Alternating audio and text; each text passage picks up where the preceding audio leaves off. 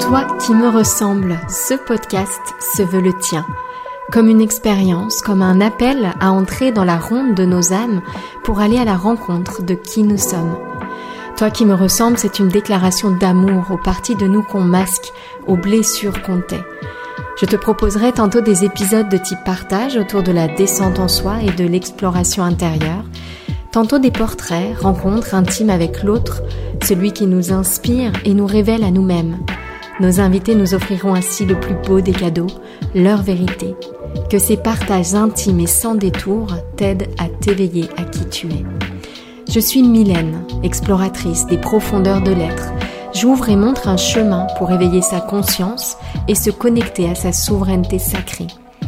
En ligne sur mes différents réseaux et mon site, Les Défis des Filles Zen, je partage mes voyages intérieurs sous forme de contenu intime et sans détour j'ai conçu un format d'accompagnement unique et holistique, le coaching de l'alignement au projet.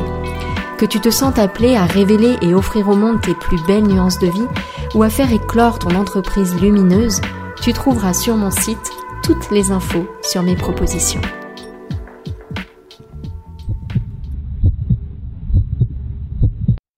Aujourd'hui, j'aimerais te parler de changement. Dans ma vie, ces dernières semaines, il y a eu beaucoup, beaucoup de changements, principalement dans ma vie professionnelle, dans mon activité, hein, les, les filles zen. Et il y a comme un, paradoxe autour de cette période euh, qui marque vraiment un avant, un après. D'un côté, il y a une belle énergie qui me soutient, une énergie d'expansion dont j'ai parlé régulièrement.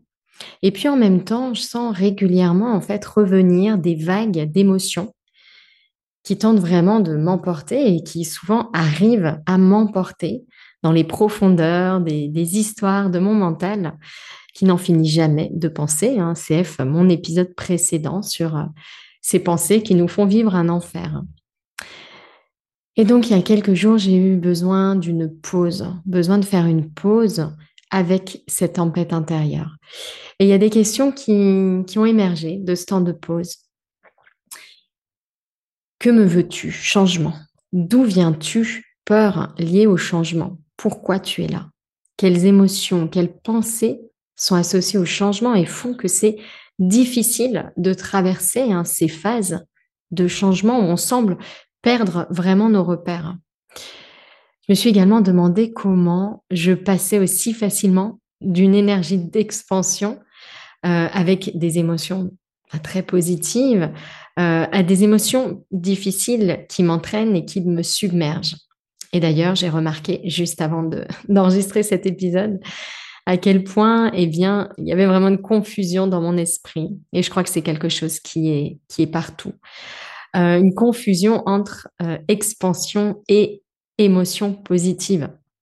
Et je sens que je n'en ai pas fini avec cette confusion, avec cette association-là. Non, être dans un mouvement, une énergie d'expansion, ça ne veut en aucun cas dire que l'on ne ressent que du positif. Donc, il est tout à fait possible de ressentir, hein, de vivre des vagues euh, d'émotions négatives telles que celle-ci, peur du changement, tout en étant dans cette énergie d'expansion. Et euh, dans cet épisode hein, consacré à, cela, comment traverser le changement, eh bien, je vais notamment revenir sur comment, dans une énergie d'expansion, une énergie vraiment englobante, eh bien, comment est-ce qu'on peut traverser le changement de manière sereine. Alors, la première question que je me pose, c'est pourquoi le changement, c'est quelque chose de difficile à vivre? Hein, je vois beaucoup de personnes qui entrent dans les programmes que j'anime et qui me disent que la période pour elles est difficile parce que changement de travail, parce que changement de situation personnelle, parce que déménagement. Et bien souvent, je vois des personnes qui, dans ces périodes de changement, eh bien, mettent de côté le travail sur soi en se disant non, là déjà, il y a beaucoup de choses avec ces changements, je vais pas faire ça en plus. Et euh, pourquoi ce changement est difficile? Parce que le changement est porteur d'incertitude, de perte. Il y a comme une association en nous, la peur de perdre quelque chose, euh, la peur de perdre nos repères également. C'est quelque chose qui nous, qui nous bouscule en fait, qui nous, qui nous chamboule. Et pourtant, on sait que le changement est permanent. Hein. C'est quelque chose de naturel en fait, que cette évolution constante. Alors quel est ce changement qui nous pèse?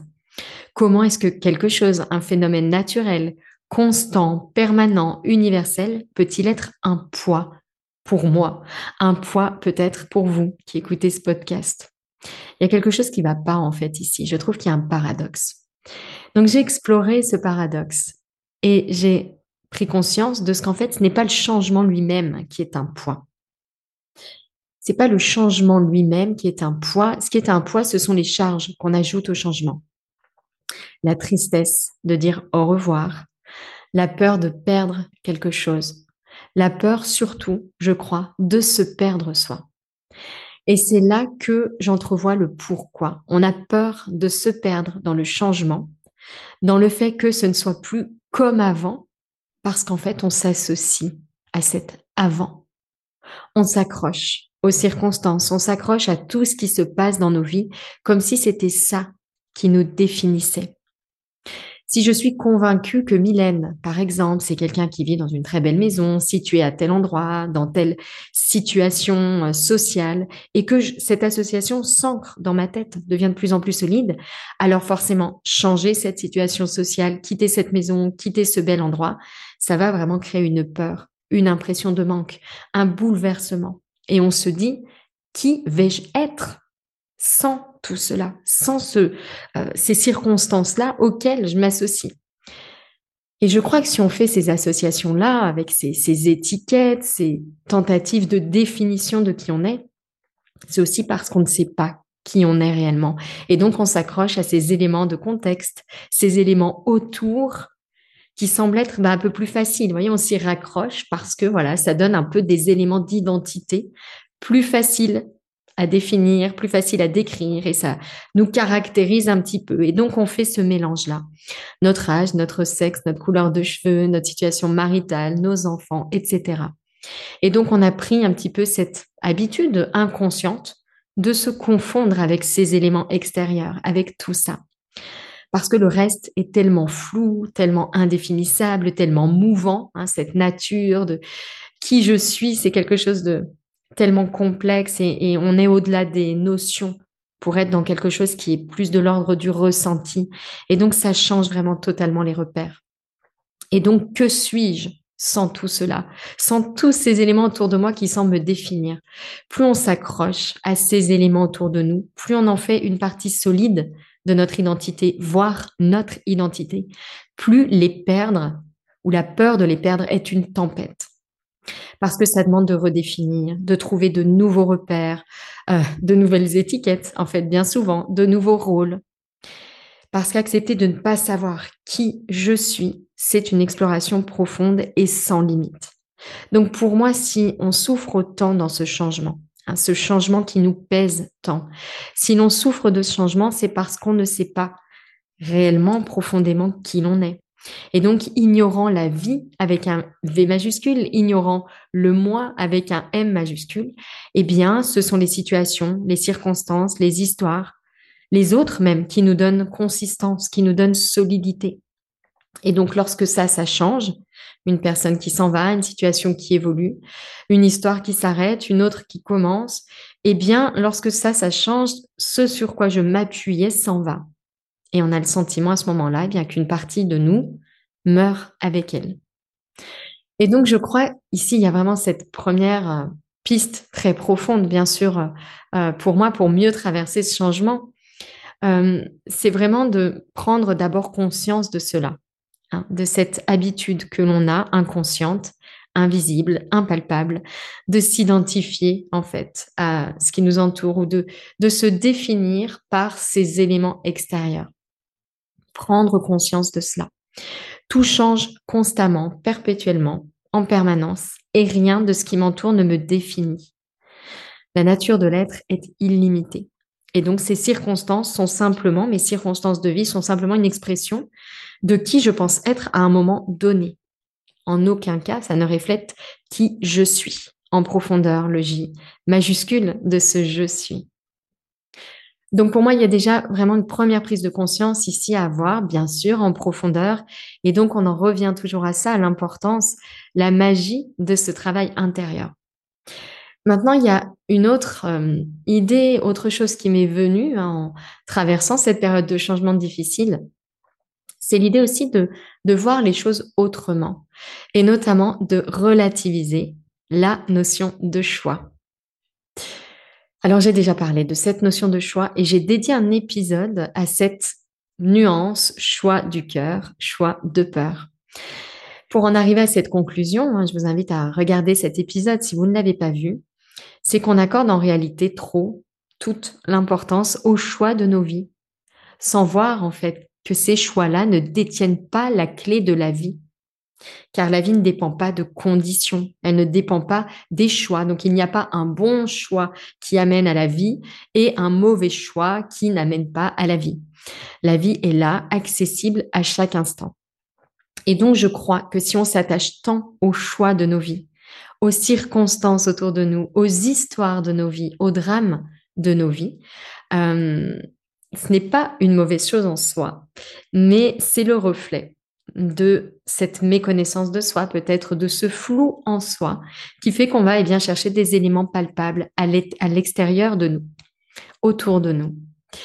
Mais c'est vraiment important euh, de se dire que cet attachement au choix de nos vies, c'est pas une mauvaise chose en soi. Et je pense que je reviendrai faire un épisode là-dessus parce que je vois trop souvent euh, la séparation l'illusion de séparation qui réinvestit en fait notre développement spirituel où on met d'un côté le cœur, l'espace du cœur, et de l'autre cette espèce d'ennemi euh, euh, qui le mental. Euh, et, et, je crois que c'est vraiment très important, encore une fois, dans cette énergie d'expansion, d'englober vraiment tout cela et de faire attention, de prendre conscience à ce réflexe, cette habitude de séparation qui peut ressurgir du coup partout et même dans notre pratique spirituelle. Alors mon idée, c'est que ce n'est pas le bon choix qui fait qui je suis. Donc peut-on réussir, peut-on échouer en réalité hein, dans, ces choix? Euh, Je dirais pas réellement. C'est plutôt qui je suis qui va faire le bon choix. Hein, le choix que l'on fait, c'est une expression de qui l'on est en cet instant, euh, de cette part de nous qu'on cultive. Et donc, finalement, quand on prend du recul, est-ce qu'on apprend plus dans un bon choix que dans un mauvais choix? Alors là, je dis bon et mauvais dans le sens de choix facile, difficile ou agréable, désagréable. En réalité, si l'on est vraiment dans cet état d'esprit d'apprendre quoi qu'il se passe, de saisir les occasions, de s'éveiller à soi-même, euh, d'explorer vraiment les, les profondeurs de qui l'on est, en réalité, si je souhaite profondément grandir encore et encore de plus en plus, alors je dirais que tout est également support d'éveil à soi-même, d'éveil à notre nature, un bon choix comme un mauvais choix. Et je mets bien des guillemets euh, voilà, euh, sur ces deux qualificatifs. Et même chose, y a-t-il une différence entre les changements qu'on nous impose et les changements que l'on choisit? Est-ce que c'est plus simple, un changement qu'on nous impose, un changement qu'on choisit? Je me suis posé cette question aussi dans cette période de choix. Et en réalité, j'ai pas le sentiment que ça fasse une énorme différence parce que le changement qu'on nous impose, eh bien, euh, dans le changement qu'on nous impose, on va euh, avoir peut-être la tentation ou la difficulté à ne pas euh, se placer dans un rôle de victime. Donc c'est une difficulté, mais dans le changement qu'on choisit nous, on a cette difficulté du choix, cette problématique du choix qui prend tant de place. Donc finalement, que ce soit un changement imposé ou choisi, eh bien je dirais que même chose, si on est dans cet état d'esprit d'expansion, englobé, accueillir ce qui se présente à soi pour grandir et renaître à soi-même, eh bien, je dirais que ça ne fait pas en réalité de profondes différences, quand bien même dans nos histoires de vie où, le mental, euh, lui, serait tenté de penser que c'est plus facile euh, de choisir que de subir. Je crois que dans la réalité, eh bien chacun euh, soulève ses propres problématiques. Alors, comment rester solide maintenant dans cette phase de changement? Comment vivre mieux cette phase sensible? Donc, j'ai déjà évoqué eh bien l'idée de, euh, de changer de, de regard en profondeur, hein, savoir je ne suis pas ce qui m'entoure. Euh, j'ai également abordé cette idée de choix, également, hein, relativiser la notion de choix. Je dirais qu'ici, il y a un élément clé pour moi, en fait, pour rester solide dans ces phases de changement.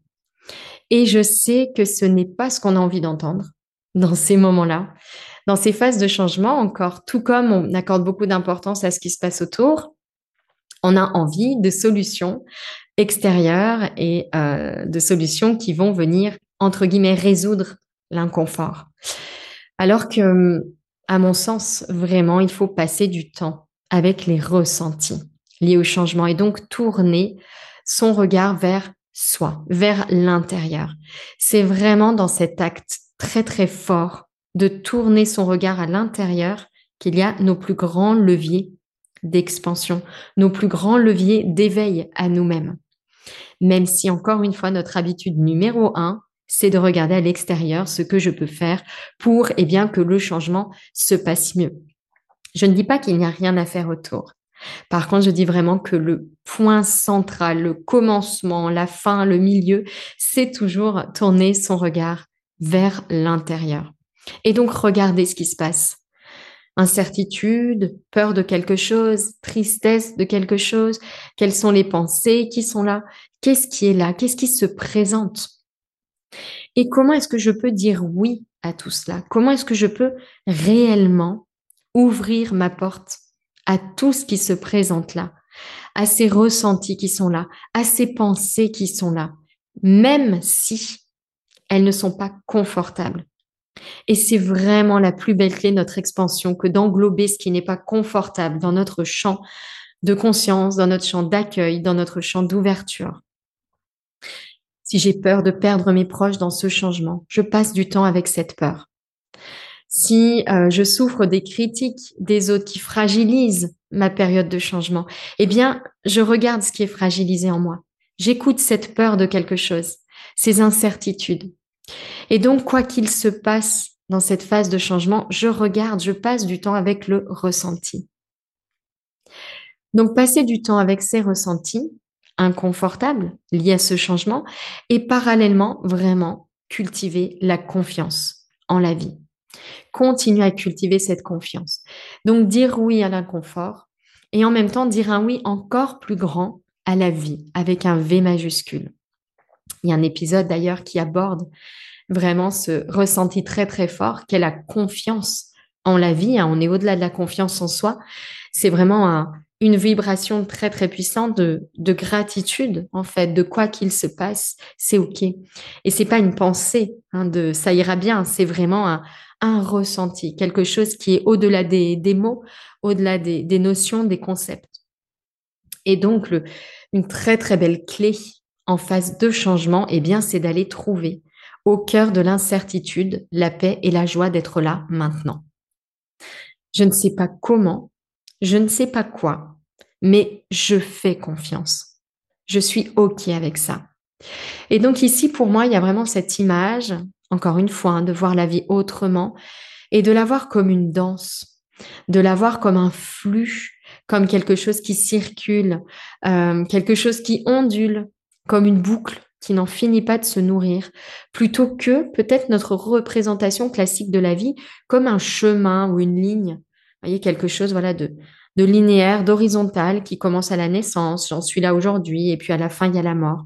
Vraiment changer cette, cette représentation et, voir comme cela la, la vie d'une façon différente, comme euh, un ensemble de cycles également, vous voyez, de manière circulaire. Ce qui va, vient, ce qui vient, va, et, vraiment voir les choses peut-être euh, à un niveau macro, un peu plus, j'écrivais ce matin, regarder la vie avec les yeux de l'univers. Voyez, changer vraiment ce regard, prendre cette hauteur-là. Et bien sûr, je m'aperçois en parlant de cela que ça demande du temps. Ça demande de l'espace. Ça demande du silence pour se retrouver seul avec soi, pour entendre l'appel de son âme, hein, entendre ce changement de vision qui est simplement retrouver euh, notre essence, retrouver notre nature, retrouver la vie. Entendre aussi les différentes expressions de tous ces petits moi qui s'inquiètent des changements hein, euh, qu'ils perçoivent. Donc, je dirais pas qu'il faut prendre des distances avec notre entourage pendant ces phases de changement. On me pose souvent cette question, est-ce que je dois voilà, m'éloigner de mon entourage pour me recentrer? En fait, je dirais que généralement, il faut de l'espace pour que son intérieur se révèle à soi-même. La magie de ces phases de changement, c'est que bien souvent, c'est là qu'on a ce petit déclic de se dire, tiens, j'ai besoin d'espace pour mettre de la clarté. Et en réalité, je crois que c'est vraiment quelque chose qu'on qu'on devrait faire en fait, euh, quel que soit le, le, niveau de changement en fait qui se produise dans nos vies. Je pense vraiment que si on n'a pas cet espace, si on n'a pas ce silence en soi, pour soi, avec soi, on peut vivre sa vie en étant toute sa vie étranger de soi-même, à passer son temps dans les les lumières des distractions extérieures, dans les, les divertissements, dans le, le bonheur qu'on nous promet autour à l'extérieur. Et je crois vraiment qu'on peut vivre et eh bien déconnecté totalement de soi et que ça peut durer cette déconnexion toute une vie. Encore et toujours aller en soi, aller voir en soi. Et donc plutôt que s'inquiéter du changement à l'extérieur, passer du temps, prendre soin de ce changement intérieur. Quand je parle de changement intérieur, c'est pas un changement de nature, un changement de qui je suis. C'est un changement de regard qui consiste en réalité à simplement s'ouvrir à soi-même. Et c'est vraiment là, vraiment dans ce changement intérieur que, eh bien, euh, démarre, on pourrait dire, hein, que, euh, que peut commencer en réalité le changement du monde. C'est vraiment ce changement-là qui porte en lui tous les changements à un niveau plus, plus élevé, à un niveau supérieur. Et ce changement de regard intérieur, il n'a pas à être long et fatigant. Il ne demande pas que certaines circonstances soient réunies, que le changement soit réussi, que je garde ceci ou cela, que je fasse le bon ou le mauvais choix. Ce changement de regard intérieur, il tient dans un micro-espace, dans un souffle, dans une respiration, dans un son, dans un sourire. Et pour moi, vraiment traverser le changement, rester solide en face de changement, c'est vraiment avant tout réveiller ce regard-là. Alors simplement pour euh, conclure, je voulais proposer une mini synthèse de comment vivre le changement avec, pour moi, quatre clés qui ressortent de cet épisode, de ce partage. C'est d'abord changer son regard en profondeur, qui je suis, qui je ne suis pas, et donc s'accorder du temps pour ça. La deuxième clé, c'est tourner son regard vers soi en situation d'inconfort. Avant de chercher à résoudre, entre guillemets, l'inconfort, eh bien, accueillir mon ressenti d'inconfort. La troisième clé, ce serait cultiver la confiance en la vie. Comment est-ce qu'on va cultiver la confiance en la vie? Alors déjà, il y a un épisode que j'ai tourné il y a quelques semaines dédié à cette confiance en la vie. Et là, il faut nourrir tout ce qui incarne cette confiance. Lecture, énergie, relation, vraiment s'envelopper totalement de cette confiance, baigner dans cette confiance pour vraiment que la, la résonance avec ce qui se passe en nous, eh bien, se fasse et laisse en fait on va dire éclore, euh, se révéler cette confiance qui est déjà là, mais caché sous beaucoup de couches, beaucoup d'histoires, beaucoup beaucoup d'illusions, beaucoup de peurs également auxquelles on s'accroche. Et puis la quatrième clé, je dirais, c'est relativiser la notion de choix. Je sais qu'en phase de changement, on met toute notre attention sur le choix, bon choix, mauvais choix. Là, je vous invite encore une fois à aller voir l'épisode dédié consacré à ça, choix de peur, choix du cœur, pour vous aider vraiment à relativiser également cette notion de choix et à mieux vivre le changement. Si tu entends ce message, c'est que tu as écouté l'épisode jusqu'au bout. Et pour cela, je te dis un grand merci. J'espère que cet épisode t'a inspiré, touché, nourri. Si c'est le cas, n'hésite pas à partager ce podcast autour de toi avec le hashtag Toi qui me ressemble. Et si tu souhaites écouter d'autres épisodes inspirants, tu peux t'abonner directement au podcast sur la plateforme que tu utilises. À très bientôt dans un prochain épisode, toi qui me ressemble.